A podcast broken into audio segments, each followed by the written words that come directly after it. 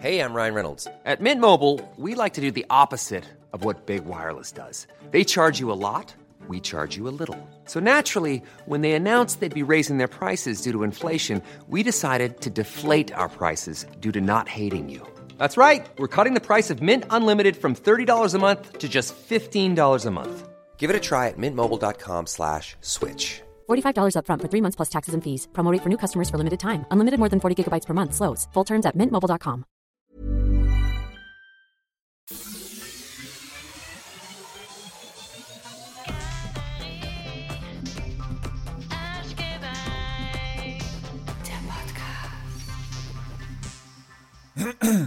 Halli, hallo, hallöchen. Na, Na, hallo. Hallo. Leute, wie geht's euch? Da sind wir wieder. Hier sind Daniel, Verena und Franz und wir heißen euch recht herzlich willkommen zu unserer vierten Folge. Und dieses Mal geht es um das Jahr 2001. Die Gerüchte sind wahr. Nach 2000 kommt 2001.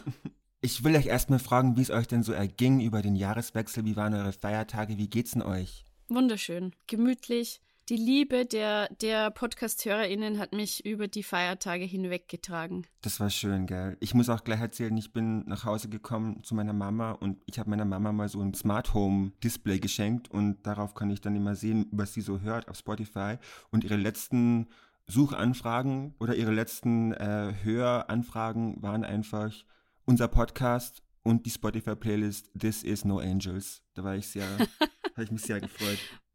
Meine Mama hat so einen Kalender, da steht drin, wann die Mülltonne abgeholt wird und so die wichtigen Termine. Und am 4. Dezember stand drin Arschgeweih-Podcast mit drei Rufzeichen. Ich glaube, meine Eltern wissen nicht mal, was ein Podcast ist, um ehrlich zu sein. Auf jeden Fall waren es sehr schöne Weihnachten. Wir haben das Jahr 2000 ja hinter uns gebracht im letzten Jahr. Wir sind jetzt wirklich mit dem Podcast an den Start gegangen und es war irre aufregend. Ich war sehr nervös. Wir waren alle drei sehr nervös, glaube ich, Same, ja. als das Ganze rausging. Aber lustigerweise, überraschenderweise haben wir irgendwie bis jetzt nur gutes Feedback von euch bekommen, Gott sei Dank. was sehr irritierend ist, aber auch sehr erfreulich. Warum irritierend? Das verstehe ich nicht. Ich habe hundertprozentig damit gerechnet, dass irgendjemand was Doofes schreibt oder was Doofes sagt. Dumme Sachen schreiben meistens eigentlich nur immer heterosexuelle Männer. Das kann man so auch festhalten. Kann ich bestätigen. Als Frau, die Männer datet, ja, es stimmt. Und als Autorin kannst du das auch Ja. bestätigen mit deinem Ja, Buch. ja, ja. Es ist leider Leider echt ja. so. Und von daher, wir hatten, Voll. wir hatten Glück bisher, dass äh, der heterosexuelle Mann Galerie Arschgeweih noch nicht gefunden hat. Die wissen das noch nicht. Bis auf ein paar, aber das sind unsere Allies, gell? Nur die Guten. Talk Valentina. Nur die Guten. Nochmal die Kurve gekriegt. Ja, ich war auch überrascht, dass der Podcast anscheinend unhatebar ist. Ja, hoffentlich. Aber gut for us. Naja, auf jeden Fall. Conchita hat gesagt, wir sind. Legenden. I mean, Conchita Wurst hat sogar kommentiert unter unseren Post. Ich bin gestorben. Ich meine, ESC Royalty hat da kommentiert. Absoluter Wahnsinn. Wir freuen uns riesig, dass es offenbar gut ankommt so far. Bitte kommentiert unter den Postings, abonniert den Podcast, ratet den Podcast, gebt einfach Gas, wo ihr möchtet. Und vergesst auch nicht, wir haben eine Playlist zum Podcast. Die könnt ihr abonnieren. Den Link findet ihr wie immer in den Show Notes. Und wir haben auch Speakpipe. Das ist so ein Tool, worüber ihr uns Sprachnachrichten schicken könnt. Das geilste Tool der Welt, Leute. Nutzt das. Das ist richtig geil. Das ist mega easy. Man kann auf jeden Fall easy draufklicken und dann direkt, ohne irgendwas einzutippen, einfach nur eine Voicemail abschicken und wir spielen die dann meistens ab am Ende jeder Folge zu den Fragen der Folgen, die wir immer am Ende der Folge stellen. So wie auch jetzt am Ende dieser Folge, wo wir in der letzten Folge gefragt hatten, wer denn die Ikone des der 2000er für euch ist. Und da sind wir auf jeden Fall schon mal gespannt, was da für Antworten reingetrudelt sind. Äh, wir haben es selbst, selber noch nicht gehört, aber ähm, das kommt auf jeden Fall wieder mit rein. aber die Voice Messages aus den letzten Folgen waren echt mega süß. Also ich habe mir die alle durchgehört, da waren echt coole Sachen dabei. Diese eine Message, die angefangen hat mit Hey, ihr Geilis. Der war so süß, oh Gott. Shoutout an, an diese Maus. Shoutout an dich, wenn du das hörst. Diese Sprache höre ich mir jeden Abend zum Einschlafen an. Das war so schön. Ich muss auch sagen, ich habe vielleicht ein kleines Tränchen verdrückt bei dem Schneiden der ersten Folge, weil da waren ja die Antworten auf die Frage, was das It-Piece der 2000er war und da waren ein paar Boys dabei, die darüber gesprochen haben, dass sie in den 2000ern so bauchfrei tragen wollten und sich aber nicht getraut haben. Und einer meinte dann, dass ihm seine Mama einfach was gestrickt hat, so im Bauchfrei. Das fand ich so süß. Ja. Äh, apropos Strick, er meinte dann nämlich auch noch, dass es äh, jetzt wieder im Trend ist und ich muss sagen, ja, ich sehe auch immer öfter so Strick-Crop-Tops und das schaut auch mega geil aus. Also wenn du dieses Crop-Top noch hast, trage es. Es wird geil ausschauen. Ja, ich glaube, er meinte eh, dass er es nicht mehr hat inzwischen, aber auf jeden Fall voll die süßen Nachrichten und das ist wirklich sehr schön für uns, uns das anzuhören. Makes me emotional. Da gehen unsere Herzis auf. Ja. Pussys. Okay, Leute. Ähm, ich glaube, wir sollten jetzt nochmal recappen, was eigentlich so passiert ist. Wir haben hier gerade nochmal drüber gesprochen. Im Jahr 2000 war jetzt nicht so die Hölle los in der Poplandschaft in Deutschland. Dafür geht's jetzt so richtig ab. 2001 ist das Jahr, in dem wir feasten sozusagen, weil es ist wirklich unwahrscheinlich, wie viel in diesem Jahr passiert ist in Deutschland im Bereich Pop, Popkultur, Popmusik. Ich weiß gar nicht, wie wir das alles in drei Folgen unterkriegen sollen, aber wir werden es auf jeden Fall versuchen. Ich gebe dir dazu 100% recht. Ich habe zehn Seiten Notizen geschrieben. Es gibt endlich mal wieder Female Power, weibliche Power in den Charts. Es kommen ganz viele Stars und es kommen vor allem die Stars, für die Galerie Arschgeweih bekannt ist. Und ich freue mich, dass wir jetzt ins Jahr 2001 starten, weil ich fand das Jahr 2000 ein bisschen langweilig, um ehrlich zu sein. 2000 haben wir eben gesprochen über Big Brother, über die Hits, die in den Charts waren und da haben wir auch schon gemerkt, dass eigentlich wenig davon wirklich von Popstars aus Deutschland kam. Es gab eben Rednecks und The Root und viele europäische Projekte, aber wenige Popstars aus Deutschland. Und die Popstars, die wir hatten, die Stars, die die Bravo-Cover dominiert haben, waren die Bewohnerinnen und Bewohner der Big Brother-Container. Also eigentlich keine richtigen Popstars im klassischen Sinne, sondern so quote-unquote normallos, die plötzlich zu Stars wurden und auf der Bravo waren. Es beschreibt aber auch ganz gut den Zeitgeist und das, was wir auch heute besprechen werden, nämlich Reality TV und wie man es schafft, über Reality TV ein Popstar zu werden. Genau. Ich würde fast behaupten, das Jahr 2000 war so eine Art Präludium, um das schon mal vorzugreifen. Wow, der gebildete Herr. Ja, ich war so Präludium, ich kenne nur Preluders, aber wahrscheinlich hat das irgendwas damit zu tun. Ja, ja, ja. 2001 ist wirklich ein besonderes Jahr, liebe Leute. Wir sind hier in for a treat. Es ist das Jahr, in dem, das sage ich schon mal jetzt, die heilige Pop-Dreifaltigkeit in Deutschland aufkommt und aufsteigt. Bevor wir jetzt ins Jahr 2001 so richtig eintauchen, habe ich mir was Kleines überlegt, um euch in die richtige Stimmung zu bringen. Uh, ich bin gespannt. Also wie schon beim letzten Mal, schließt die Augen. Okay. Ich schaue genau. Dani hat sie schon zu. Franz, schließt die Augen. Ich habe die Augen zu. Dann würde ich sagen, wir düsen jetzt ab ins Jahr 2001. Also schnallt euch an, denn wir heben ab wie der Fernsehturm im Musikvideo von Jeanette. Das Schicksalsjahr 2000 ist überstanden und deine Welt wird nie mehr dieselbe sein. Der Grund dafür? Fünf Engel namens Lucy, Sandy, Nadia, Jess und Vanessa. Gänsehaut. Aus deiner Stereoanlage dröhnt Daylight in your eyes und du stehst gerade vorm Wellenspiegel, um dir so wie Sandy kleine Strasssteinchen auf den Wimpernkranz zu kleben. Gleich triffst du dich im Kino mit deiner Gang. Ihr schaut euch einen neuen Film namens Harry Potter und der Stein der Weisen an. Oh Gott. Ja. Insgeheim bist du aber immer noch traurig, dass deine Mama dir nicht erlaubt hat, Mädchen Mädchen zu gucken. Ob du Weihnachten dieses kleine neue Gadget namens iPod bekommen wirst, das du dir so sehr wünschst, wohl kaum. Aber egal. Elements und die neueste gebrannte Bravo-Hits kannst du auch auf deinem Discman mit Anti-Schock-Technologie ballern. Apropos Schock. Franz, du hast die Augen offen. Apropos Schock. Entschuldigung. Du, du bist die coolste Diddelmaus auf dem Schulhof. Denn du schaffst es, beim Kauen von Center Shock keine Miene zu verziehen. Uh, Center Shock, saurer Apfel. Das wird dein Jahr. So, Leute. Wow. Geil. Mir wurde durchgesagt, unser Jeanette Biedermann-Turm ist gelandet und wir sind mitten im Jahr 2001. Ich stelle mir so vor, wie wir mit dem Berliner Fernsehturm durch die 2000er reisen, einfach durch, Ja? durch Zeit und Raum, wie Jeanette Biedermann mit ihrem Fernsehturm-Raumschiff. Janet Biedermann ist die Pilotin. Genau so ist es. Millennium-Brille auf der Nase und mit dem Fernsehturm durch die 2000er. Für die, die es vielleicht nicht kennen, aber es ist auch ein guter Punkt, um das Jahr 2001 anzufangen.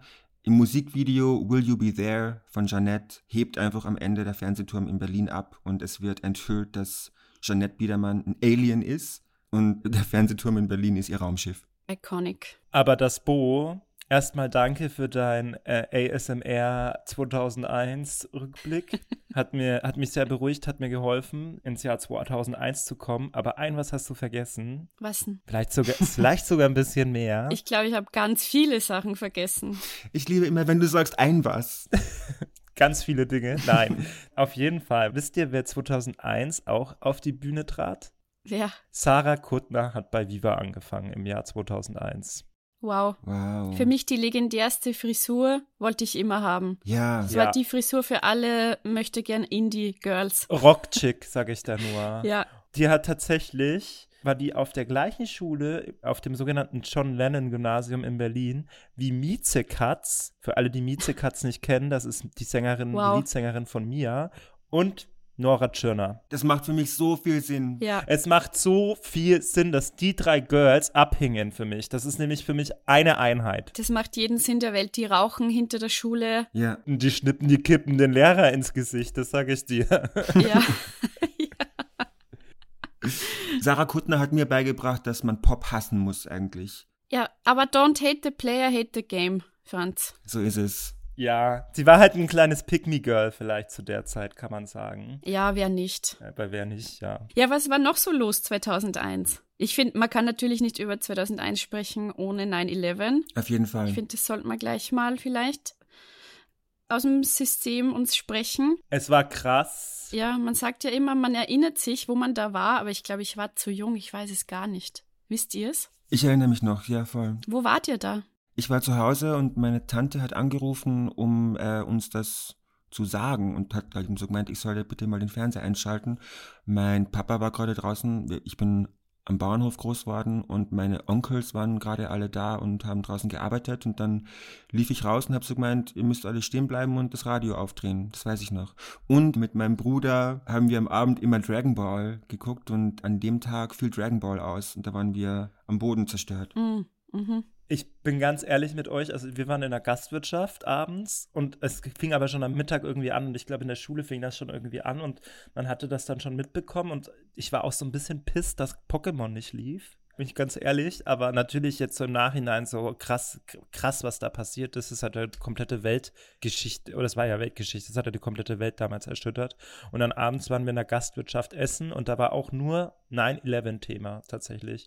Und ich erinnere mich, dass auch auf Viva damals Mhm. nichts lief, außer ein schwarzer Bildschirm. Ja, die hatten noch irgendwie keine Wahl, als darauf zu reagieren. Es war halt, es hat jeden so, so beschäftigt und so Voll. bewegt, dass sie auch irgendwas machen mussten. Und dann am nächsten Tag, glaube ich, lief auch eine Sendung, die sich nur mit 9-11 auseinandergesetzt hat. Eine eigene Interaktivsendung. Mhm. Die findet man auch immer noch auf YouTube mit Jessica Schwarz und Tobi Schlegel. Was auch krass ist, weil ich hatte mir die Doku angeschaut und was ich aber so krass fand, weil die haben auch Telefonate angenommen, also von den Kids, also von uns damals. Und ich meine, das sind ja keine ausgebildeten äh, Therapeutinnen. Mhm. Und sie mussten dann damit in irgendeiner Form natürlich in, in, in Kontakt treten mit den Kids und waren aber auch gleichzeitig Sprachrohr. Ich finde es mega krass, was die da für eine Arbeit eigentlich geleistet haben und wie viel Verantwortung die dafür getragen haben. Voll. Ich fand das auch irgendwie so sympathisch und das war ja auch irgendwie so der Appeal von Viva als ein Sender, dass sie einfach so gesagt haben, ey Leute, wir wissen auch nicht, wie wir damit umgehen sollen, aber wir sind auf jeden Fall hier und wir bieten euch ein Forum Mhm. und es muss für euch alle jetzt total auffühlend sein, aber ihr könnt uns anrufen und wir können einfach darüber reden, Voll. wie ihr euch fühlt und wie wir uns fühlen. Voll. Ich glaube, Milka war auch dort und die hat die Anrufe entgegengenommen und die meinte halt dann so, sagt uns einfach, was ihr denkt, was eure Gefühle sind, wie ihr euch persönlich fühlt und wir hören euch einfach mal zu. Ja. Und das fand ich irgendwie so cool und das war halt toll, dass damals das Viva eigentlich so geboten hat für junge Leute. Voll. 2001 war auch ein echt krasses Kinojahr. Also abgesehen von, was ich eh schon erwähnt habe, Harry Potter war natürlich Cultural Reset, Mhm. aber es kam auch Shrek, Ah, echt? also sowieso weltverändernd. Krass. Ja, der erste Teil von Shrek kam in dem Jahr. Es kam Bridget Mhm. Jones, Wow! fand ich auch, finde ich Ja. auch mega krass. Und der erste Teil Herr der Ringe. Also das war 2001 ist es im Kino echt abgegangen. Ja, ich fand tatsächlich auch Herr der Ringe Stein der Weißen, fand ich, war für mich, da hat man das, das Crossover, das, das Crossover, das wir Harry verdienen. Potter Stein Crossover. Harry Mit Potter. Orlando Bloom als, äh, als Dumbledore. Mit Gollum als Hermine. Ja. Voll. Und Mädchen, Mädchen war auch. Wow, Mädchen, Mädchen. War damals immer so als vulgär und es ist natürlich auch angelehnt auf diese ganzen, äh, will nicht sagen Männerkomödien, sondern eher Bubenkomödien, wo es halt nur um Bumsen und den ersten Orgasmus geht. Und eigentlich ist es rückblickend betrachtet ziemlich cool, dass es dann eine Mädchenantwort drauf gab, wo es halt voll viel um den weiblichen Orgasmus ging. Ein Thema, das eigentlich selten thematisiert wird. Voll. Revolutionär eigentlich. War es die Antwort quasi auf Harte Jungs mit Axel Stein? Weiß ich nicht, ob es offiziell die Antwort ist, aber halt auf diese Art von Film, oder? Einfach auf diese ganzen American Pie-mäßigen, die Jungs entdecken ihre Penisse Filme. Bevor wir jetzt noch weiterkommen, ich habe auch noch was anderes. Und zwar ganz kurz im Schnelldurchlauf möchte ich noch sagen, dass Michelle damals Deutschland 2001 beim Eurovision Song Contest, ich glaube damals hieß er noch Grand Prix, vertreten hat und mit Wer Liebe lebt achter Platz wurde. Wer Liebe liebt. Oh Gott. So, diese Gummibärchenstimme, Geil. ey. Aber wisst ihr, was das krasseste ist? 2001 kam Windows XP als Betriebssystem raus. Und ich weiß nicht, ob ihr das auch gemacht habt, aber ich habe mich immer stundenlang damit beschäftigt, welchen Desktop-Hintergrund ich jetzt wähle. Sicher. Und für mich Ja. ist das, sagt das voll viel über deine Persönlichkeit damals aus, welchen Desktop-Hintergrund Ja. du hattest. Wisst ihr noch, welchen Desktop-Hintergrund ihr hattet? Ich hatte den Sonnenuntergang, Welchen Sonnenuntergang? der so rot, orange, pink gefärbt war. Ah, okay, dann warst du eher so eine romantische Maus. Ja. Weil ich habe da nämlich eine Liste erstellt. Ich habe hier nämlich noch äh, unterschiedliche Desktop-Hintergründe. Und es gab zum Beispiel die Herbststraße. Die hatte meine Mutter. Mhm. Ja, die sehe ich schon Mhm. vor mir. Ja. Und es waren für mich die verträumten Babes, die dann immer einfach eher so verträumt in der Schule hingen. Die hatten genau diese Herbststraße.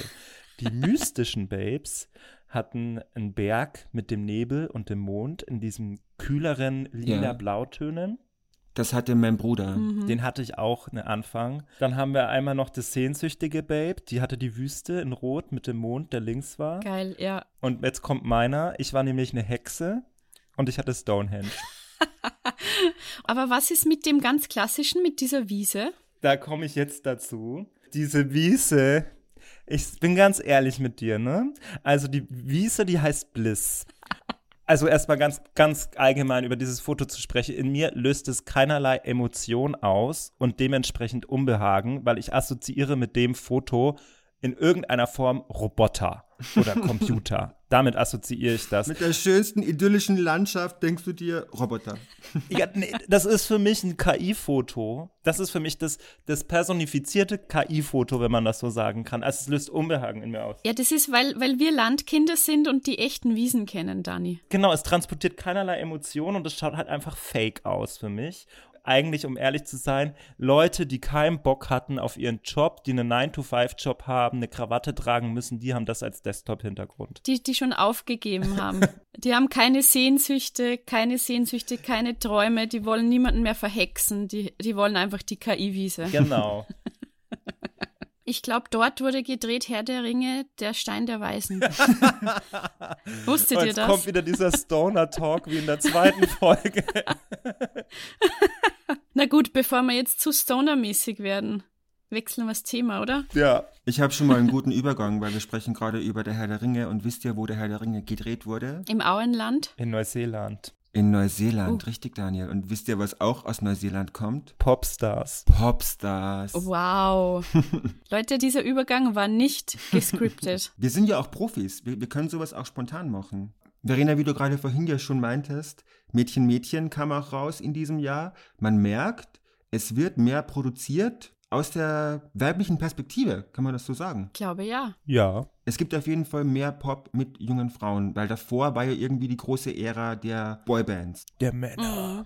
Ich weiß auch noch, es gibt so eine Doku über die Spice Girls, in der Victoria Beckham so darüber spricht, dass sie am Anfang schwer einen Plattenvertrag bekommen haben, weil die Plattenbosse alle irgendwie meinten, es sind die Jungs, wo das Geld liegt. Die Jungs haben junge Mädchen als Fans, die Jungs verkaufen Platten, niemand will CDs kaufen von jungen Frauen. Spice Girls haben dann, wie wir inzwischen wissen, bewiesen, dass das nicht der Fall war. Genau. Yes. Und wir leben ja auch jetzt inzwischen in der Welt Post-Spice Girls und Post-Britney vor allen Dingen. Und ich glaube, das ist unter anderem so ein wichtiger Grund, wieso wir jetzt auch im Jahr 2001 die heilige Pop-Dreifaltigkeit in Deutschland erleben. Weil ohne Spice Girls, ohne Britney würde es die wahrscheinlich nicht geben in der Form. Und wenn du von der heiligen Dreifaltigkeit redest, dann Ja. musst du natürlich auch sagen, wer das ist, weil ich glaube nicht, dass es Maria und Jesus und Gott sein wird. Die heilige Pop-Dreifaltigkeit in Deutschland erscheint im Jahr 2001. Es sind drei weibliche Pop-Acts, die auf Englisch singen, auf internationalem Mhm. Level sich bewegen und es sind. mhm. Seid ihr bereit? Ja, Ja, gib's uns. Carmen Geis. Ihr müsst die Hände falten dafür, bitte. Die Hände falten. Hände sind gefaltet. Es sind einmal Jeanette. Es sind Sarah Connor auf Englisch. Und es sind natürlich die allmächtigen No Angels. Amen. Diese drei Acts, äh, die haben wirklich Pop Deutschland, vor allem in der ersten Hälfte der 2000er, wirklich in einem Würgegriff, wie man so schön sagt. Die dominieren die Pop-Ära und es ist für mein Hirn nahezu unfassbar, dass die alle um dieselbe Zeit aufpoppen. Ja. Ich meine, wer soll das, wer soll das begreifen, wer soll das verarbeiten, dass all das parallel voneinander so passiert ist? Wie kann das gehen? Wollen wir da vielleicht einfach mal einen kurzen Clean Cut machen und sagen, wir arbeiten uns da jetzt einfach mal schön strategisch vor und fangen mit den Engeln an? Ja, guter Plan. Da hätte ich nämlich Bock drauf. Weil wir befinden uns, wenn wir über Popstars reden, daraus resultiert ja die Band No Angels, dann müssen wir nochmal zurück ins Jahr 2000, Ende des Jahres 2000. Verena, hol das Raumschiff, wir müssen nochmal zurückfliegen. Ja, wir müssen nochmal zurückfliegen. ich, ich, ich habe den Fernsehturm schon geparkt. Moment. Hast du den, findest du den Schlüssel? Okay. Ja, ja, hab den Schlüssel. Ja, ist gestartet. Ist Dann lass, uns mal, gestartet. Ja, lass uns mal so ein paar Monate zurückgehen. ja.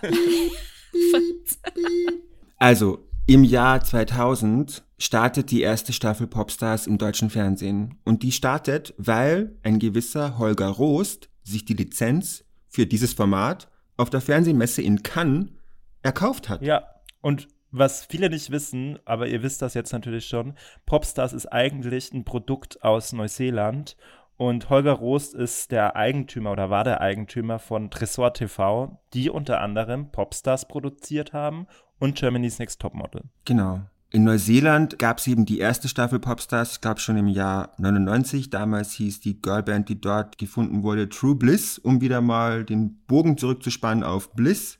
Ich kack ab. Wow, Also kein Wunder, warum es die nicht mehr gibt. Dieses Foto ist echt haunted. magisch. Aber was ich auch noch sagen lässt, quasi Popstars für alle, die nicht wissen, was das ist, die vielleicht zu jung sind oder die keinen Fernseher hatten, das war ein Reality-TV-Programm, die dokumentarisch die Zusammenstellung einer Band begleitet hat. Genau. Aber hatte tatsächlich, ich sag mal, nur in Anführungsstrichen 4500 Frauen, die damals mitmachen wollten. Mehr war das nicht. Ja klar, weil ja auch damals dieses ganze Konzept noch niemand kannte und niemand wusste, dass man da hingehen sollte. Richtig. In der dritten Staffel dann, als nämlich Preluders und Overground gecastet wurden, waren das schon 12.000 Menschen. Also nur um Ja. da mal einen kurzen Vergleich zu haben. Es war auf jeden Fall etwas ganz Neues. Die Leute kannten es nicht.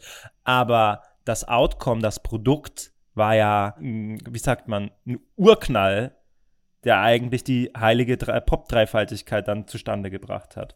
Und was mir auch aufgefallen ist bei meiner Recherche, wie kurz eigentlich das Casting ging. Ja, Also es war voll. gefühlt drei oder vier Wochen und fertig war die Band. Ja. Und das hat da nicht aufgehört, sondern man hat dann die Band begleitet hin zum Image bis zum ersten Auftritt.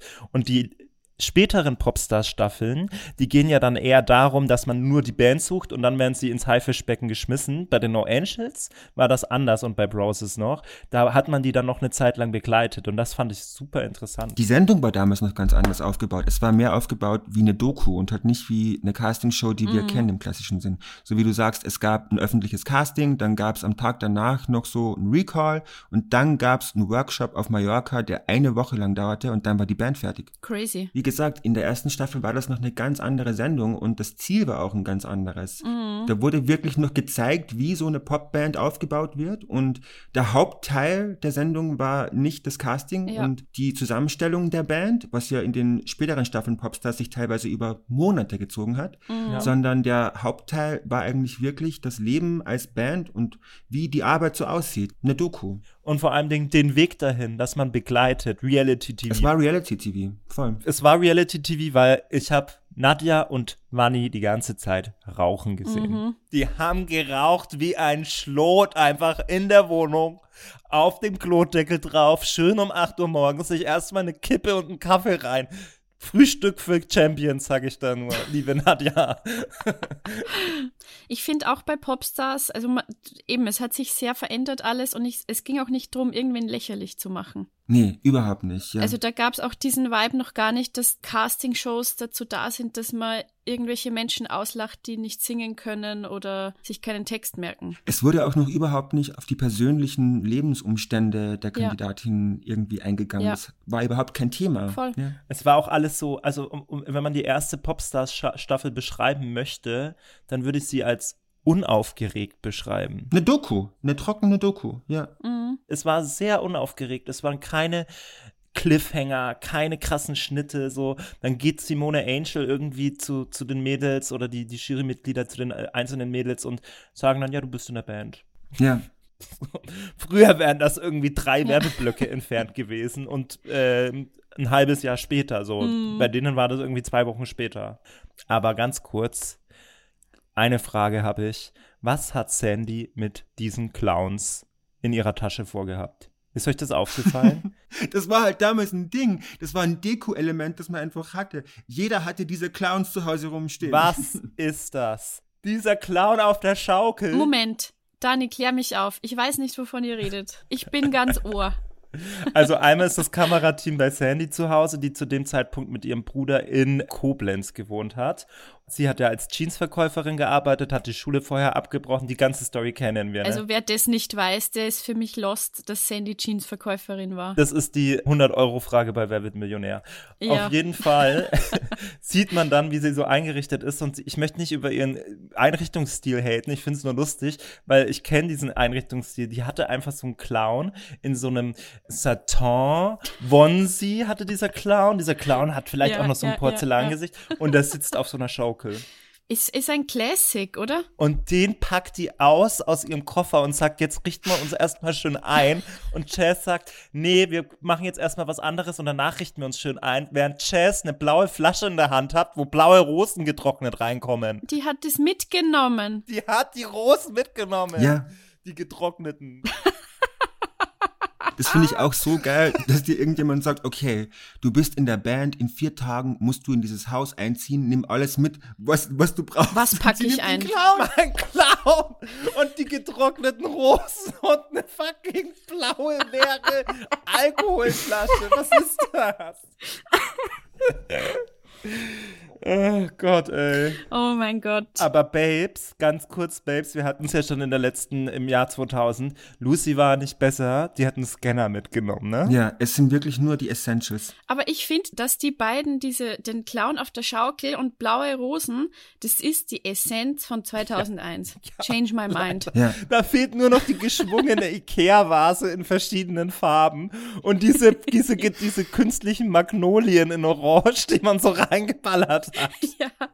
Ja, aber ähm, wenn wir über Blau reden, dann kommen wir auch nicht drüber hinweg, dass, äh, zu sagen, dass Sandy ja das Element Eis am Anfang war. Die große Streitfrage im No Angels Fandom. Das ist eine Streitfrage. Ich pack mein Popcorn aus, weil ich weiß, ihr werdet jetzt streiten. Wir streiten nicht, wir haben eine, wir haben eine Sachlage, einen Sachverhalt. Ich kann es auch gut darlegen. Aber Dani, leg mal los. Also Simone Angel kommt ja dann irgendwann mal in das ähm, Haus rein, in das WG-Haus. Die wohnen in München in der Villa, die fünf Mädels, und äh, werden da nochmal vorbereitet auf, ihr, auf ihren Weg zur fertigen Band, sag ich mal. Und dann kommt Simone Angel rein und sagt, sie hat eine Idee. Sie würde gerne den jeweiligen fünf Frauen ein Element geben. Da stottert und rattert schon bei mir, weil ich bin so, es gibt nur vier Elemente, Schatzi. Aber da kommen wir gleich dazu. Lucy, ganz klar, Element Feuer. Es ist keine Frage. Nadja, auf jeden Fall äh, Element Luft. Vanni, Erde. Jess. Jazz ist entweder Spirit oder Fantasy. Und bei Sandy sagt sie, weil äh, sie bringt ja die Leute auch so ein bisschen zum Schmelzen, äh, irgendwie so argumentiert äh, Simone Angel das und sagt dann, Sandy ist Element Eis. So, das ist so die Ausgangslage. Und jetzt, jetzt kannst du bitte reden, Franz, weil ich bin verwirrt, maximal ja. verwirrt. Ich vertrete die These, dass Sandy Wasser ist. Und ich sag dir wieso. Ich habe hier äh, eine Liste von Dingen, die dafür sprechen, dass Sandy Eis ist und eine Liste dafür, die dagegen spricht, dass Sandy Eis ist. Ist das so eine Plus- und Minusliste oder was? Hast du Flipchart gebastelt? also, hier auf der Seite von Sandy ist Element Eis hängt natürlich der Videobeweis aus der Dokumentation, in dem Simone Angel sagt, Sandy ist das Element Eis. ja. Obvious. Direkt darunter hängt auch noch ein Screenshot aus der Dokumentation, wo sie ein Fitting haben für das Video und dann sind so, so Klamottenständer hängen drüben und da steht drauf Sandy Eis. Ne? so, mhm. das sind auf jeden Fall die, die harten Beweise dafür, dass Sandy ja. das Element Eis verkörpert. So, dann auf der Seite Sandy ist Element Wasser hängt riesengroß schon mal der Fakt, dass Eis kein Element ist. Ja, Schatz, aber Spirit und Fantasy sind auch kein Element. Aber das ist ja die Ausnahme. Die anderen vier Elemente sind ja wirklich die vier existierenden Elemente. ja, aber dann kann Sandy auch eine Ausnahme. Okay, mach weiter. Finde ich sehr, sehr belastend. Mhm. Also, das ist ein großer Beweis. Find, ich finde die ganze Frage belastend. Und direkt darunter, und das finde ich, ist der Schlüsselbeweis dafür, dass Sandy Wasser ist, ist ein Interview mit ihr aus dem Jahr 2009, glaube ich. Es war eine, schon eine andere Ära.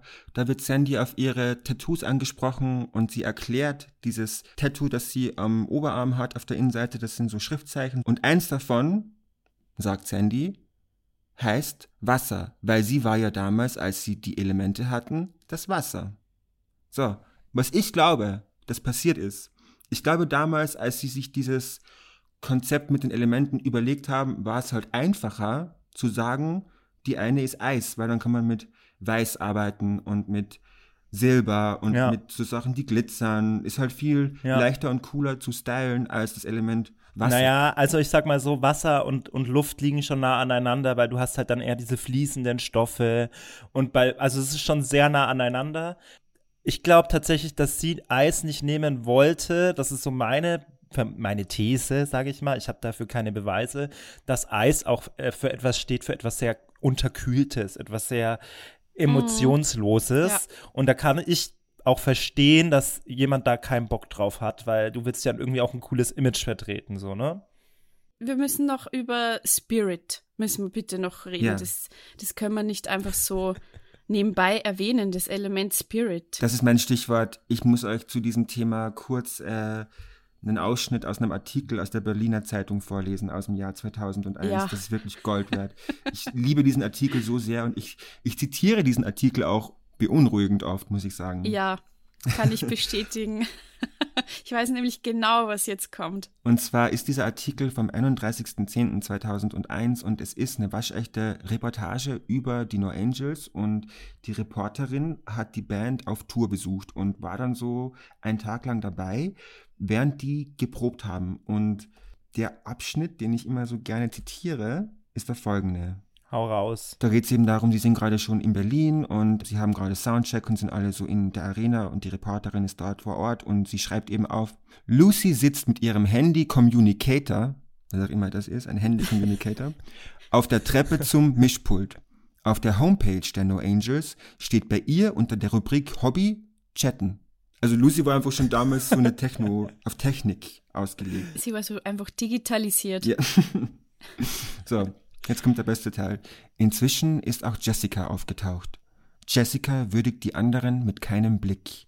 Sie gilt als die Intellektuelle der Band. Geil. Als die No Angels noch die vier Elemente verkörpern mussten, erfanden die Produzenten für Jessica ein fünftes. Sie bekam eine Brille und war fortan der Geist. Geist.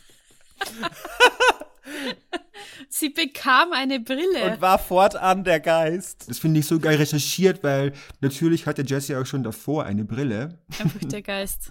Als wäre eine Brille das Markenzeichen für einen Geist. Was ich auf jeden Fall auch noch über die No Angels, wenn man sie als äh, Einheit sieht, sagen möchte, ist, dass der Teamgeist extrem on point war, beziehungsweise dass der einfach da war.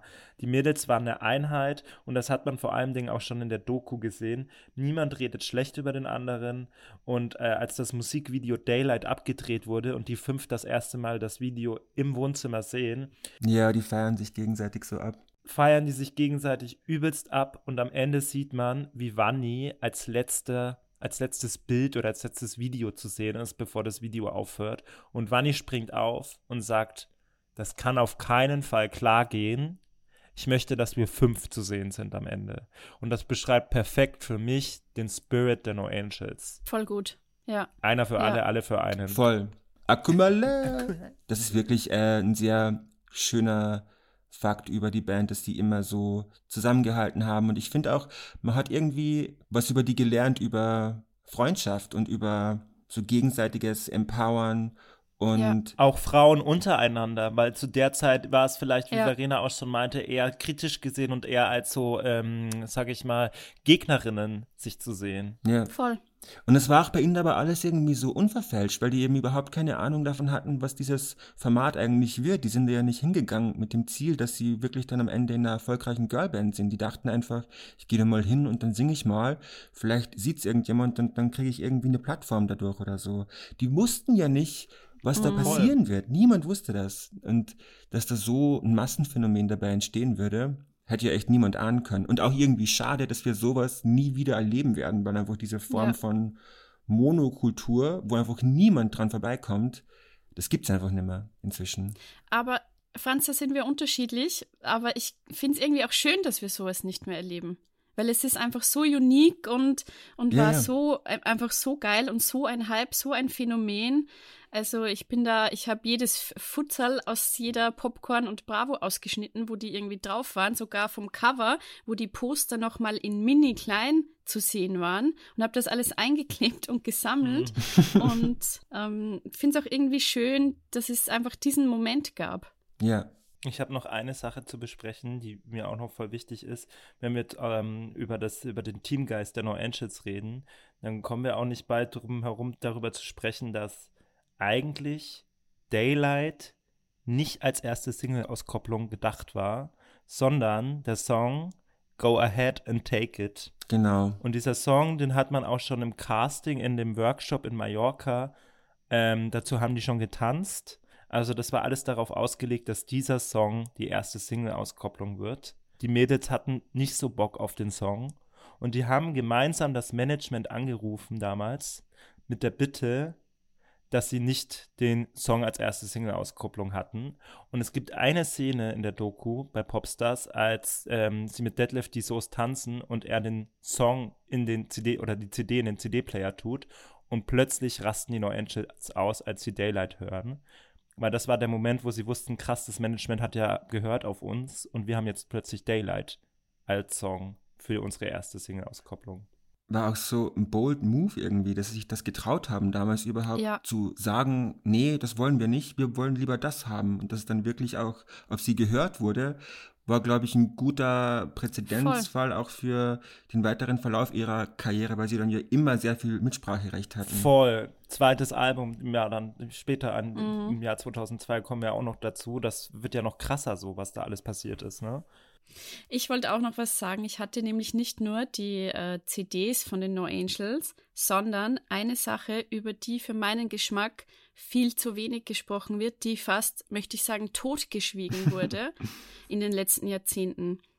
Die No Angels Kick-Kollektion. Ah, ja, ja, ja, ja, ja, ja, ja. Es gab eine Kollektion von den No Angels bei Kick. Das waren so Accessoires, zum Beispiel so Gürtel in so Tarnmustern, so Armbänder, so Nietenarmbänder. Dann gab es so, ein, so eine Halskette mit einem Kreuz.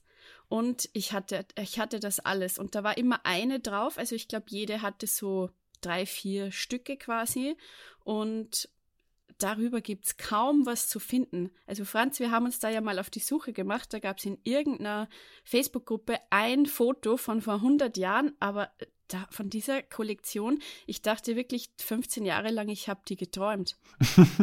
nee. Aber die gab es wirklich. Ich kann bestätigen, sie existiert. Vielleicht treiben wir noch irgendwo ein Foto davon auf. Ich erinnere mich, es war sehr viel Camouflage dabei. Es war sehr viel Camouflage und so runde, flache Nieten. Fand ich so geil. Ja, war richtig geil. Die haben ja wirklich damals sehr viele so Werbedeals gemacht. Sie hatten noch immer diese QS-T-Shirts an, das weiß ich auch noch, von Ja. S. Oliver.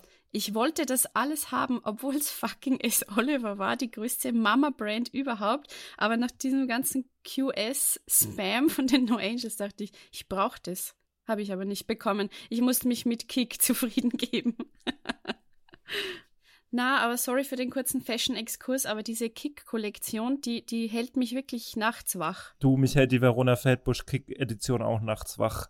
Aber das ist auch nochmal ein anderes Thema aus den 2000ern.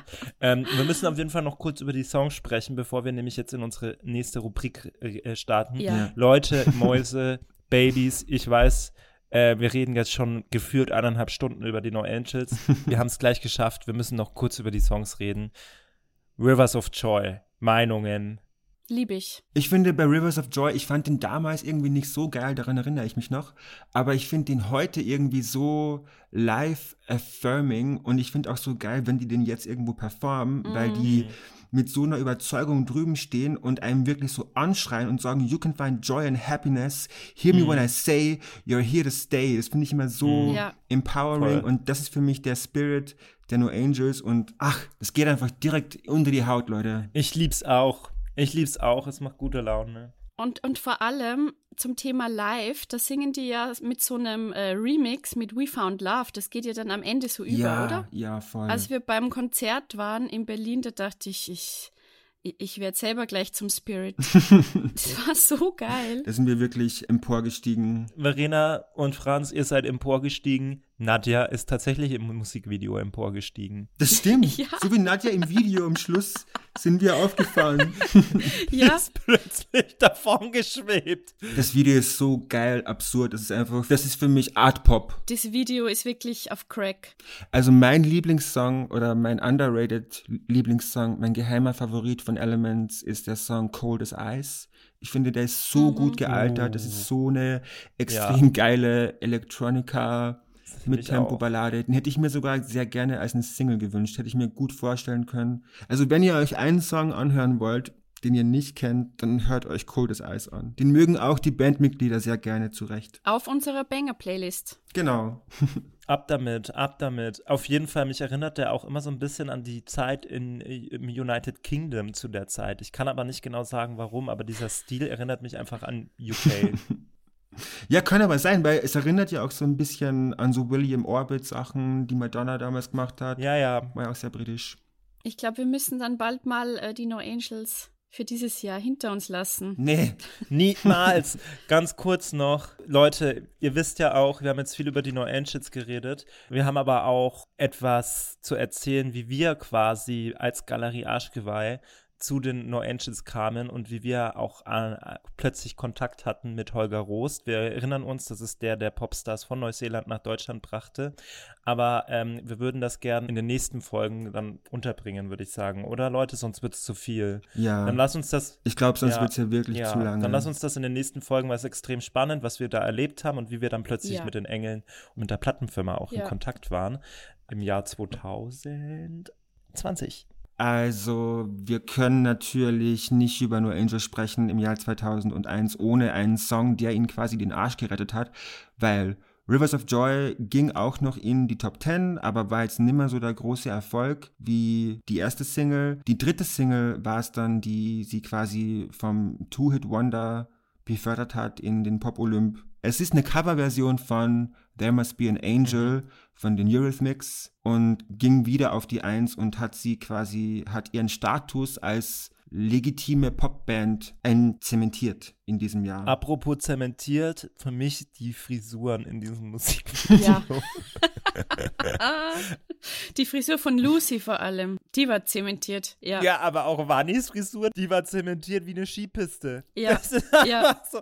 aber fand ich so die geilen Looks in dem Video. Also fand ich mega. Die Frisuren in dem Video waren wirklich zehn, zehn liebgemeinte Punkte. Ja. Sandy mit ihrer blauen Strähne. Rot waren die dann in dem Video. Rote Strähne. Nein, das war Und eine die rote Haare waren noch Strähne. so gekreppt, das fand ich so geil. So Ja. eine richtige Matte. Boah, die haben alle fünf so geil ausgeschaut einfach. Es gab ja auch eine kleine Kontroverse dann rund um Ja. There Must Be an Angel, eben wegen des Videos, das ziemlich cool war. Aber wegen 9-11 wurde das dann kurzzeitig nicht mehr ausgestrahlt, oder Franz? Genau. Ich glaube, das Video erschien ja so im August oder so und dann Mhm, war 9-11 und die fliegen halt mit so Kampfjets in dem, in dem Video. Ist halt eigentlich eine Mhm. Hommage an Top Gun, aber ist halt dann in dem Kontext irgendwie natürlich äh, schwierig gewesen und wurde dann aus der Rotation Ja. genommen, glaube ich, eine Zeit lang. Aber weil wir ja gerade über There Must Be an Angel gesprochen haben, ich erinnere mich so gut, einmal war ich zu Hause bei meiner Mama und dann lief im Radio das Original von There Must Be an Angel von den Eurythmics und man hörte nur dieses Intro, wo es halt so und meine Mama ist gerade so durch den Raum gegangen und ist auf einmal eingefroren, schockstarre, hat das gehört und war nur so, No Angels.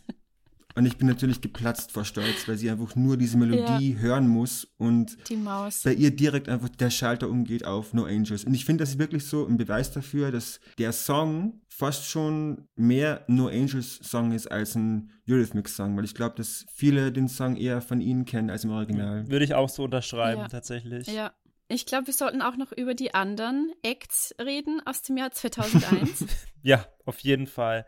Ich meine, wenn wir über die No Angels reden, dann kommen wir auch nicht drüber hinweg, über eine andere deutsche Band zu reden, die auch im Jahr 2001 aufkam. yes. Und dafür tauchen wir in die Kategorie Banger-Alarm ab, oder? Jawoll! Ja, Hau endlich mal rauf. 1, 2, 3,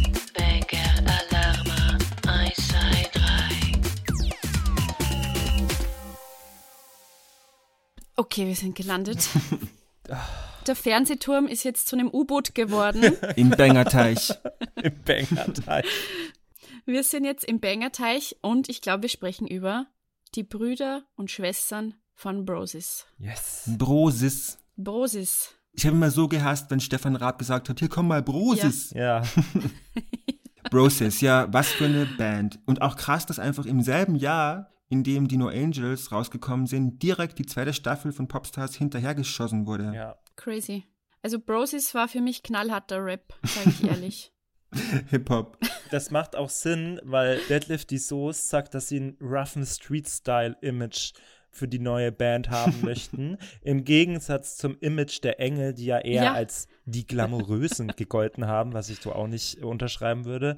Aber ja, deswegen war das Image natürlich eher so dieser rougher, roughe Street-Style. Es ging Mhm. viel mehr um Rap. Man dachte Hip-Hop. Ich weiß noch, als die Band aufkam, ich hatte Angst vor Shayham. Was? Weil ich dachte, oh mein Gott, Vor der Maus? ja, natürlich ist voll die Maus. Ich fand ihn auch hot, Ich war verliebt. aber ich hatte Angst, weil ich dachte, er ist so voll der Gangster. Was? Und so wurde dies ja auch verkauft in der Wahrnehmung und in den Medien, wurde der ja als krasser Gangster verkauft. Ich erinnere mich an eine Bildschlagzeile, wo irgendwie rausgefunden wurde, dass er schon mal angeklagt wurde wegen einer Schlägerei oder was auch immer. Unser guter Freund ähm, Holger hat ja auch mal gesagt, eigentlich wollte man in der zweiten Staffel so einen Act wie die Fugees Ja, genau. hervorbringen, aber das haben sie irgendwie nicht ganz umsetzen können, einfach aufgrund der Lage in Deutschland. Und genau, dann wurde quasi das Konzept Quote an die deutsche Wirklichkeit adaptiert Okay. und rausgekommen sind Brosis. Brosis. Ja, voll. Aber ich habe Shayham nie als angsteinflößend empfunden oder so. Ich fand ihn immer schon mega lieb. Ich habe noch so im Ohr, wie der zum Casting hinkommt und dann so sagt, ich bin Shayham, ich bin Rapper. ja, ja, der hat immer so geredet, ja. Ja. Für mich war iconic dieser Schlitz in der Augenbraue. Ja, Das ist für mich Shayham-coded. Also ich muss sagen, ich finde, obwohl ich Angst auch hatte, weil ich finde den auch extrem hot, ne, damals Ja. schon, fand ich den super hot. Klar, wer nicht? Ich habe ja geliebt das Musikvideo zu I Believe, wo dann am Anfang die Namen der Bandmitglieder so Graffiti-mäßig eingeblendet waren, damit man eh weiß, Mhm. wer wer ist, damit die deutschen Allmanns verstehen, wer wer ist. So kam das irgendwie an. Ich habe es mir jetzt vorgestern nochmal angeschaut und ähm, habe dann auch gesehen, I Believe gab es als eins dieser Mini-Radios im Happy Meal. Ah, wow, damals gab es die schon. Ja, I Believe war eins davon. Da gibt es ein YouTube-Video, wo das abgespielt wird. So ganz ge- äh, ächzig und gerechtzig. I Believe ist auch so ein guter Song. Ja, ist wirklich auch gut gealtert. Ich habe den lange nicht mehr Total. gehört, aber ich habe das Musikvideo eben gesehen und dachte, wow, der, der muss auf meine, auf meine Playlist. Ich finde, es ist auch kein Wunder, dass der sich dann noch stärker verkauft hat als Daylight. Aber was mich hinterher schon wundert, ist, dafür, dass er sich eigentlich mehr verkauft hat, ist der Kultstatus heutzutage nicht so groß wie bei Daylight. Das stimmt. Ja, voll. Wusstet ihr, dass es bei Brosis auch mehrere äh, Bandnamenvorschläge gab? Hast du die rausgefunden? Ja. Oh, ich habe die gesucht ohne Ende. Bitte sag's uns, verrate es uns. Also, Number One war Brosis. Großes. Ja. Number Two, ganz auf gefährlich Rap-Basis, The Gang. Ah ja. mhm. Und Nummer drei war Newbiz. Newbiz. Also N- N-U-B-I-Z. New Business New wahrscheinlich. Business oder Newbies, also so die neuen oder so. Keine Ahnung. Ah, ja. Brosis ist für mich ein Bandname, da wurde das Brainstorming zu früh abgebrochen. ja, finde ich Das auch. ist so naheliegend irgendwie. ja, ja. Ja, das sind Männer und Frauen. Ja, okay, Brosis. Ich finde, die besten Bandnamen sind immer die, wo man einen Artikel davor stellen kann, so wie die No Angels, die Preluders, Ja. die Spice Girls. Ja. Ich finde es auch Mhm. dann, es ist dann auch so geil, wenn man dann Das sagen kann, die Mitglieder sind ein No Angel, ich bin ein No Angel, ich bin ein Spice Girl, ich bin ein Backstreet Boy, etc. Ja, Aber das kann man ja auch mit Browsers sagen. Du kannst auch sagen, ich bin ein Browsers. Nee, kann man eben nicht. hast du das schon mal gehört? Na gut. Ich bin ein Broses. Bin ein bayerisches Moorhuhn, aber kein Brosis. Okay, bevor wir jetzt in den Stoner Talk wieder übergehen. Ja, Leute, ich würde sagen, der Fernsehturm fliegt weiter und zwar zur Fernsehturm-Alien-Frau herself. Zu Genie. Was Genie. haltet ihr davon? Ich halte so, so, so viel von Jean Jeanette Biedermann. Wisst ihr, dass es eigentlich nur ihr zweiter Name ist und dass sie eigentlich Jean heißt mit Vornamen? Ja, fand Was? ich auch eine schockierende Info. Buchstabier mal bitte, Jean. Jean. Jean. J-E-A-N. So wie Sandy ist eine Jeans-Verkäuferin. Ja. Wir haben ja schon in der letzten Episode erwähnt, dass Jeanette Biedermann Ende 2000 ihre erste englischsprachige Single rausgehauen hat. Go Back war auch ein Erfolg, das ging in die Top 10 und das Album kam dann direkt danach raus, war aber eben kein sehr großer Erfolg. Das ging, glaube ich, nicht mal in die Top 30 oder so. Das heißt, 2001 war für Jeanette so ein Make-or-Break-Moment, wo es darum ging, wird die jetzt weiterhin ein Popstar bleiben oder hat die einfach einen Top-10-Hit und ward nie wieder gesehen und muss wieder zu GZSZ zurückgehen und nur Schauspielerei machen? Ja, oder zu Udo Walz und ihre Friseurausbildung fertig machen. Weil was Ja. viele nicht wissen ist, dass Janet Biedermann eine Friseurausbildung beim Promi-Friseur Udo Walz gemacht hat und die dann abgebrochen hat. Ich finde, sie hatte überhaupt einen krassen Werdegang. Sie war ja auch im Zirkus. Ey, Ein Zirkuskind. Also, und dann bei Udo Walz, also die hat viel durchgemacht, bis sie dann mit dem, mit dem Fernsehturm abgeschwebt ist. Und ganz davor, was halt echt auch, ähm, äh, sie ist ja aus Ostdeutschland, aus Ostberlin. Und es gab mal eine Doku über sie als, ich glaube, 20, 20 Jahre Mauerfall oder 30 Jahre Mauerfall, dass sie einer der 4000 Flüchtlinge war, die an der Prager Botschaft Ja. Zuflucht gesucht hat, Voll. wie 4000 andere Flüchtlinge aus der Mhm. DDR damals. Und dann kam Genscher aus dem Balkon raus und meinte, Wow. ihr seid jetzt alles Staatsbürger der, von, von der Bundesrepublik Deutschland. Also das hat sie auch hinter sich. Und für mich ist sie so ein bisschen die deutsche Cinderella. Finde ich süß. Der Fernsehturm ist eben dann der Startschuss für sie im Jahr 2001. Da folgt die zweite Single Will You Be There, wo sie im Video mit dem Fernsehturm davon schwebt. Und dann legt sie nochmal nach mit der ersten Single ihres zweiten Albums und diesmal will sie es dann richtig wissen. How it's got to be. Und sie verhilft damit einem jungen, aufstrebenden Komponisten zum Erfolg, der auf den Namen hört Tchaikovsky, den davor niemand kannte. Und Jeanette hat sich gedacht, dem muss ich irgendwie helfen. Der braucht mal ein bisschen mehr Aufmerksamkeit. Der hat so ein Stück geschrieben, das nennt sich Schwanensee, kennt kein Schwein. Mit Jeanette wurde das dann endlich ein Welterfolg. Wissen die wenigsten. Dafür müssen wir auch Janet echt wirklich danken, dass sie äh, Tchaikovskis Schwanensee so bekannt gemacht hat. Voll. Aber wer eigentlich dahinter steckt, ist eine Produzentin namens Wonderbra. Und weißt du, wer das ist? Und weiß, wisst ihr, Leute, wer das ist? es ist niemand Geringeres als die deutsche J.K. Rowling. es, es ist Christina Bach. Yes. Christina Bach ist ja eigentlich eine Schlagersängerin in her own right und hat dann aber auch angefangen, Songs zu schreiben, Produzentin geworden, hat Michelle entdeckt unter anderem, hat mit der viel gearbeitet und dann wirklich federführend die Karriere, die Popkarriere von Jeanette begleitet und ihr jeden Song geschrieben. Also jeder Top Ten Hit von Jeanette war äh, ein Song von Christina Bach und dafür finde ich wirklich, bekommt die viel zu wenig Credit. Weil wenn man sich so die Musiklandschaft aus der Zeit vor allem anschaut, wir sprechen hier ja hauptsächlich über weibliche Acts, aber die Menschen dahinter, die Produzenten, die Songwriter, sind halt, muss man leider sagen, zu 90 Prozent Männer. Aber Christina Bach hat ja auch Atemlos geschrieben. Genau, genau. Also das finde ich, allein dafür ge- gehört ihr das Verdienstkreuz verliehen. Voll. Ich glaube sogar, dass man behaupten kann, dass es Helene Fischer, wie es sie heute gibt, ohne Jeanette vielleicht nicht geben würde, weil Das ist aber ein Hot Take, Schatzi. Bitte erzähl mir. Jeanette hat dann ja irgendwann nach den ersten vier Alben die Zusammenarbeit mit Christina Bach beendet, weil sie halt dann lieber selber ihre Songs schreiben wollte und eine andere Schiene einschlagen wollte und so. Und daraufhin hat Christina Bach die Zusammenarbeit mit Helene Fischer angefangen. Also man könnte mutmaßen, Mhm. vielleicht, wenn Jeanette sich nicht dafür entschieden hätte, noch rockiger zu werden, als sie dann eh schon war, wäre vielleicht atemlos an sie gegangen. Who knows? Gar nicht so abwegig. Aber ich finde, Christina Bach ist wirklich als eine der wenigen weiblichen Produzentinnen und SongwriterInnen, muss man sie wirklich mal ein bisschen hervorheben und ihr ein bisschen Credit geben, weil die gibt es einfach sehr wenige davon. Voll. Ja, dann vollenden wir doch die, die heilige Dreifaltigkeit und sprechen über Sarah Connor, oder? Brand New Diva. Ja. Juhu! Könnt ihr glauben, dass das alles im selben Jahr passiert ist? Ich finde das wirklich unfassbar. Das zeigt einfach, dass es so viel Inhalt und so viel zu sagen gibt zu dem Jahr 2001. Es spricht für die Qualität dieses Jahres. Ja, Let's Get Back to Bad Boys für mich mm, Cultural Reset. Aber wie, wie oft kann man in einem Jahr die Culture resetten? Aber es ist nochmal passiert mit diesem Song. Der Finger war ganz wund gedrückt schon. Ja, der, der Reset-Button wurde da echt schon fast ein bisschen zu oft gedrückt. Und ich finde die Pipeline zu diesem Song so lustig. Weil Sarah Connor hat ja schon länger versucht, bei einem Label unterzukommen und irgendwie die Karriere zu starten. Und dann hat der Chef von dem Label, wo sie dann untergekommen ist, eine Aufnahme gehört von dem Song Leise rieselt der Schnee.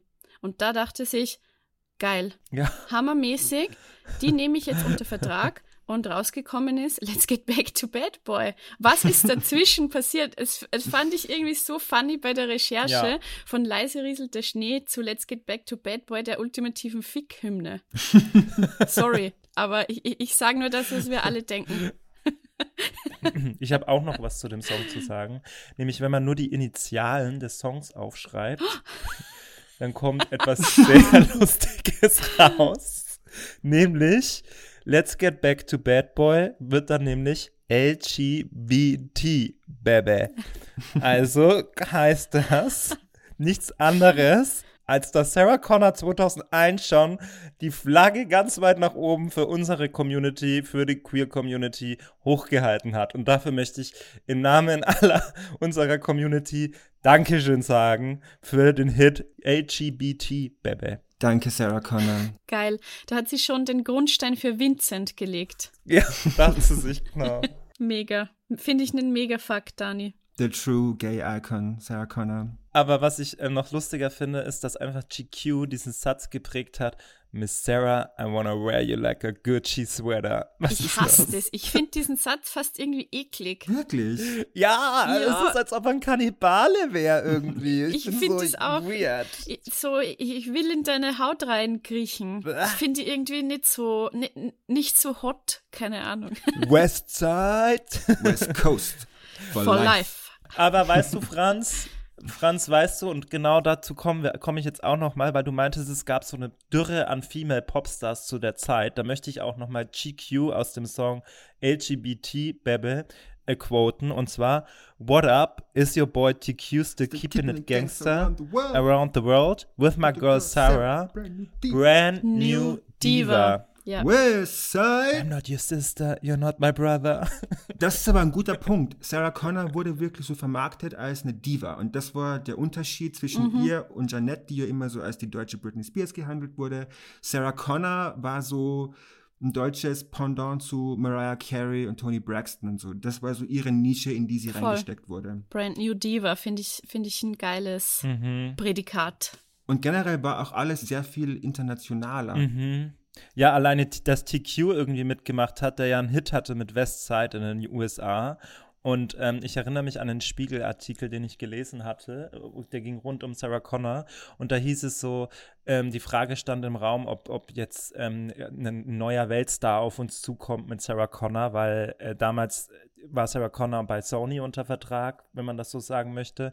Und Makai- Mariah Carey wechselte damals von Sony zu EMI und Celine Dior war in der Babypause. Und dann kam halt eben die Frage auf, hm, will Sony anscheinend jetzt einen neuen Weltstar? Ja, wäre geil gewesen. Das Potenzial wäre auch da gewesen.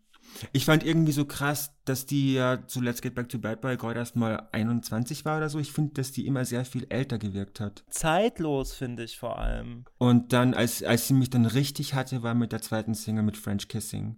Das eben auf einem Sample basiert von No Diggity, von Blackstreet, was auch so clever gemacht ist. Und das ist für mich die, die wahre Fick-Hymne eigentlich. Es war sehr sexuell. Ja. Aber der richtig große Wurf gelang ihr dann ja mit der dritten Single-Auskopplung, From Sarah with Love. Ja. Hammer, zeitloser Song, der ihr auf den Leib geschrieben wurde. Auch das Video fand ich da irgendwie so geil mit ihrer kleinen Schwester. Das Video war so wunderschön. Das war so traurig einfach. Im, in Budapest im, im, im, am Bahnhof, ne? Genau, From Sarah with Love, deutsches Unbreak My Heart. Ja, Leute, ich sag's euch, ich kann nimmer. Ja. Ja. Wollen wir noch die Honorable Mentions abschießen in aller Kürze und dann atmen wir mal durch? Also Leute, ich habe eine Honorable Mention, die ist mir sehr wichtig. Und zwar ist es der heilige Bongo-Song, offiziell Played Alive von Safri Duo. Wenn ich im Sterben liege, Franz, Info für dich, wenn ich im Sterben lieg und du denkst, nichts kann mich mehr retten, Ich spiele den Bongo-Song. dann sagst du, Ja. Alexa, spiel den Bongo-Song, weil dann stehe ich wieder auf, dann hebt's mich raus aus dem Sarg, weil ich finde, dieser Song ist für mich absolute Madness, ein absolutes Ja, das Masterpiece. ist echt Madness. Und der Song ist einfach komplett gestört, aber auf die beste Art. Ich habe nie verstanden, warum da niemand singt. Ich habe es nie verstanden. Es ist auch einer der wenigen Songs, die, wo wirklich niemand singt, die so weit nach vorne in den Charts geschafft Ja. haben. Also ich glaube, da, davor gab noch Children, aber sonst gab es da nicht viel. Ich finde aber, da muss auch niemand singen. Ich finde, da singt die Seele, wenn man diesen Song hört. Da singt die Trommel. Also ich habe ja auch früher immer Safri Du verwechselt mit der Blumen, Blumen Group, Group, ja. Weil ich finde, für ich, weil die haben auch immer getrommelt und ich dachte irgendwie, der Song ist von der Blumen Group. Aber da habe ich dem Safri Du Unrecht getan. Ja, das ist auf jeden Fall für mich einer der wichtigsten Banger des Jahres, neben der heiligen Dreifaltigkeit. Absolut. Dani, was hast du für eine Honorable Mention? Also, ihr wisst ja alle, dass ich äh, Vorstandsmitglied des ersten Andrea Berg Ultras Fanclubs bin. Und da bleibt mir natürlich nichts anderes übrig, als den Hit von Andrea Berg zu nennen. Es ist Du hast mich tausendmal belogen aus dem Album Wo liegt das Paradies? Der Song kam 2001 raus, aber war erst 2013 auf Platz 96 in den Charts. Das ist verrückt, oder? Dass das Krass. nie ein Chart-Hit Mhm. war eigentlich, aber in Wahrheit so ein Jahrhundert-Hit ja eigentlich ist in Deutschland. Ja, Andrea Berg einfach eine Albumkünstlerin, was soll man sagen? Die verkauft keine Singles, Ja. da kauft man sich gleich die ganze Platte. Es gibt aber eine niederländische Version von Laura Lynn namens Je hebt mir tausendmal belogen. Die kann gerne mit rein. Franz, was ist deine Honorable Mention? Meine Honorable Mention ist verboten, äh, aber ich muss sie trotzdem erwähnen, weil ich kann nicht ohne diesen Song äh, aus dieser Folge aussteigen. Du, wir haben in Folge 1 über Spirit of the Hawk geredet, also so verboten kann es nicht sein. Alles klar, es ist ein Song namens Dance With Me von einer US-amerikanischen Künstlerin namens Deborah Morgan. Es passt zu uns rein, weil dieser Song ist für mich iconic wegen einer Performance bei Top of the Pops in Deutschland. Das lief bei RTL, deshalb Ja. ist es irgendwo auch ein Stück Popgeschichte aus dem deutschsprachigen Raum. Und zwar ist das eine Sängerin, eine Sängerin, Leute. Die hat die Whistle Notes erfunden, die singt Mariah Carey in Grund und Boden und die macht dann, wenn sie diesen Song live performt, am Schluss ein Outro. Das sind so hohe Töne, dass man die fast gar nicht hören kann, weil die das so hoch schreit, dass das, glaube ich, nur Hunde hören können oder so. Ich glaube, wir müssen auf jeden Fall ein Meme oder ein Content Piece zu dieser Performance machen, weil das muss man gesehen und gehört haben, weil das ist absolut irre. Wir wollen es euch nicht vorenthalten. Es ist wirklich geisteskrank in the best way. Ich weiß, eigentlich haben wir keine Zeit mehr. Ich würde gerne noch, eigentlich würde ich gerne noch zwei Songs sagen. Sag einfach nur die Songs ohne Erklärung. Okay, Samma Jonah, warum? Popstars, Dürre, Female, plötzlich kommen wieder für Girls, singen Deutsch. Samma Jonah bildet sich aus den Namen der vier Mitglieder Sabrina Ziegler, Marlene Heitzmann, Johanna Klum, die als Moderatorin bekannt wird, und Nadja Lodoch. Geil. Ich finde, wir sollten jetzt einfach nur noch die Titel und äh, den Interpreten sagen, unkommentiert. Ich schieß hinterher, weil da, dazu kann man eh nichts sagen. Liebficken von Sofa Planet. no words needed zu diesem kranken Song. Dani, du hast nächster. Äh, Alice Moilolita, 15 Jahre jung. Hammer. Äh, Fresh and Juicy, Life is What You Make It, Nebenprodukt der ersten Popstar-Staffel. Äh, Titio Come Along, schaut aus wie in einer Dieselwerbung. Milene Fernandes, Boom Boom, Dieter Bohlen, Protégé. Bildwettbewerb, Blümchen-Nachfolgerin. So, Leute, ich glaube, ich, ich, ich muss euch jetzt, na, ich muss euch jetzt einbremsen, Leute. Wir reden, glaube ich, schon mehrere Stunden und ich glaube, es langt. Messina, Dies ist das Leben, Titelsong von Popstars Staffel 2. Franz, One in a Million von Boston. Franz, ich, ich block dich. 18s, Upside Down. Daddy DJ von Daddy DJ. Franz, Comme si, comme ça von Eni van de Melklöckles. Uh, gut, Franz, da, Dani, wir, wir müssen Franz, Franz Mikro abdrehen. okay, wir müssen jetzt stoppen. Okay, sag noch einen. Einen kriegst du noch. Ich wünsche mir einen Bankomat. Mandy Capristo. Mandy Capristo, musikalisches Debüt, auch alles im Jahr 2001 passiert. Wie sollen wir hier überhaupt noch stehen? Du, ich sitz. Also Leute, Freunde, Freundinnen, Mäuse, ihr hört, wir haben ganz schön viel Ja, besprochen heute. Es gab einfach sehr viel Inhalt zu besprechen. Das Jahr 2001 war einfach das Paradies. Und äh, wie ihr merkt, wir hatten richtig Freude heute.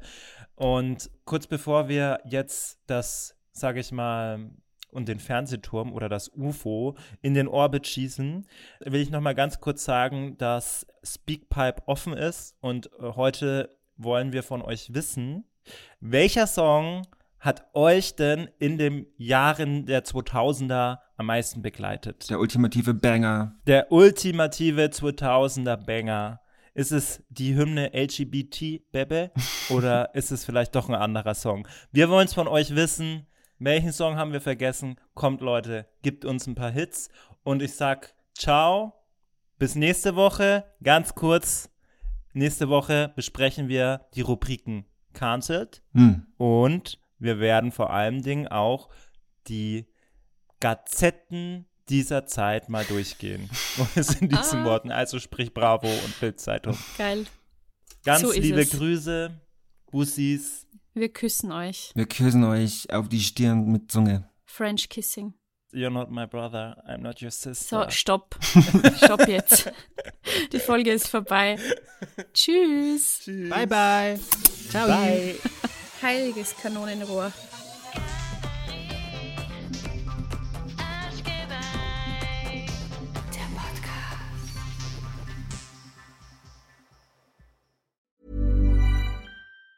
Even on a budget, quality is non-negotiable. That's why Quince is the place to score high-end essentials at 50 to 80% less than similar brands. Get your hands on buttery soft cashmere sweaters from just 60 bucks, Italian leather jackets, and so much more. And the best part about Quince, they exclusively partner with factories committed to safe, ethical, and responsible manufacturing. Elevate your style without the elevated price tag with Quince. Go to quince.com slash upgrade for free shipping and 365-day returns.